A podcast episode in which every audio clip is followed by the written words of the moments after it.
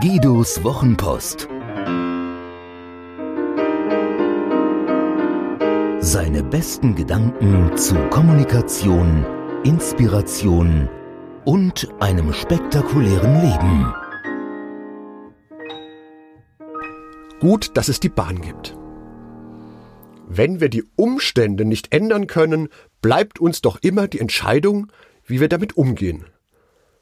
Das beste Bootcamp in Sachen Langmut bietet immer wieder die Deutsche Bahn. Es sollte nach Hamburg gehen. Freitagmittags ab Frankfurt mit zwei Kindern, zwei Senioren und zwei Erwachsenen. ICE, reservierte Plätze, Hunger, noch 12% Akku im iPhone. Kein Problem, der ICE hat ja alles. Aber keine Lust zu fahren. Weil in Basel ein Zug vom Gleis gesprungen ist, bricht das Chaos aus. Es fährt ein IC ohne E. Wie wir nach und nach feststellen durften, war das E nicht das einzige, was diesem Zug fehlte. Das erste, was fehlte, war Platz. Offensichtlich fuhren mehr Menschen mit, als dieser Zug Sitze hatte. Mir wurde klar, dass es eine besondere Fahrt werden würde, als ich den ersten Zugbegleiter fragte, nur der guten Form halber. Die Reservierungen gelten hier nicht, oder? Und er schrill lachte wie so ein untoter Hofnarr. Egal, dachte ich, mit unserer speziellen Reisegruppe gehen wir einfach durch den Zug durch in die erste Klasse. Ungefähr eine Viertelstunde später steckten wir fest. Wo ist denn die erste Klasse? fragte ich. Wir stehen auch erste Klasse, antwortete ein grauer Lockenkopf lachend. Das ist doch zum Verzweifeln, am liebsten würde ich aussteigen, stöhnte eine schöne Frau neben mir.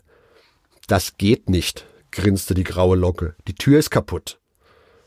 Er zeigte auf die Tür neben sich. Ein leuchtend orangenes Schild gab ihm recht. Tür defekt.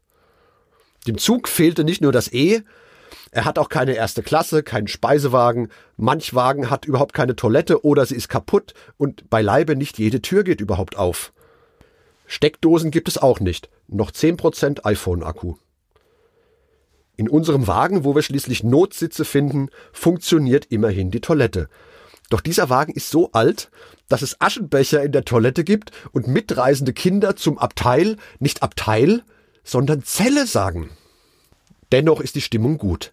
Ich kann's ja nicht ändern. Der Zug ist ein unrestauriertes Museumsstück auf einer Fahrt ins Ungewisse. Doch es ist warm. Okay, es ist stickig heiß, aber es könnte auch saukalt sein. Draußen liegt Schnee. Immerhin geht die Heizung. Die Passagiere verschmelzen zur Schicksalsgemeinschaft, helfen einander, schwere Koffer zu verstauen, machen bereitwillig und stoisch durchlaufenden Mitreisenden Platz. Eine Dame bietet mir eine Powerbank an, um mein iPhone aufzuladen. Klappt leider nicht, falscher Anschluss. Eine alte Frau malt mit fremden Kindern und wird zum Dank ihre Mütze vergessen. Der junge Mann, neben der kaputten Toilette einen Wagen weiter, öffnet stundenlang jedem Passanten von Hand die Zwischentür, weil sie per Luftdruck eben nicht aufgeht. Menschen lachen, aber ohne Hysterie. Irgendwann kommt ein Serviceteam, das uns mit Kaffee, Vollkornsnack und Schokolade versorgt. Für 19,70 Euro. Nein, das gehe nicht aufs Haus. Sie könnten ja nichts dafür.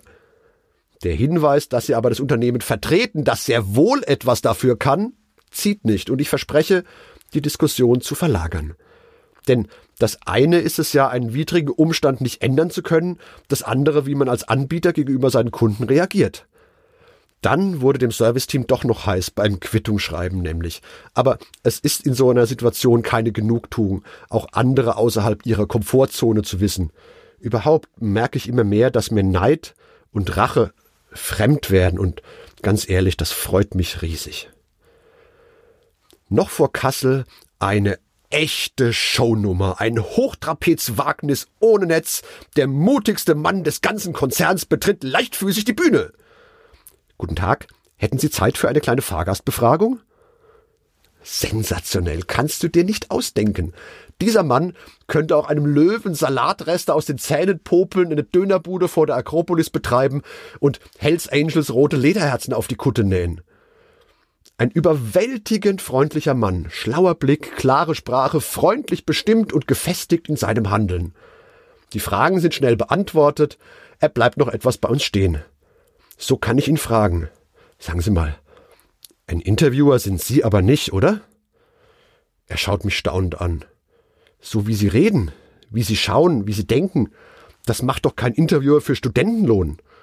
Sind Sie vielleicht ein Bahnvorstand, der mal schauen will, wie es an der Basis aussieht? Er lächelt mich milde an. So etwas würde unser Vorstand nie tun.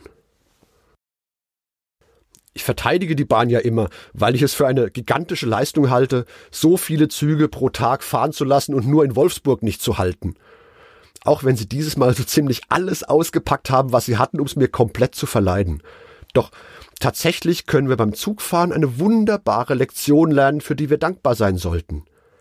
Wenn wir die Umstände nicht ändern können, so bleibt uns doch die Entscheidung, wie wir damit umgehen. Wir können verzweifelt aus dem Fenster starren, den Zugbegleiter anblaffen und wilde Flüche in unser Handy tippen, genug Akku vorausgesetzt. Wir können aber auch annehmen, was wir nicht ändern können, freundlich zu anderen und damit zu uns selbst sein. Ich bin davon überzeugt, das verlängert das eigene Leben, macht es schöner und färbt ab. Ich bilde mir jetzt nicht ein, die Stimmung in dem ganzen Zug gerettet zu haben. Vermutlich trafen als glücklicher Umstand auf diesen Metern in diesem vorsintflutlichen IC-Großraumwagen mit Klappsitzen einfach nur angenehme Menschen aufeinander. Doch unser aller relative Entspanntheit und Freundlichkeit verstärkte sich und half uns allen.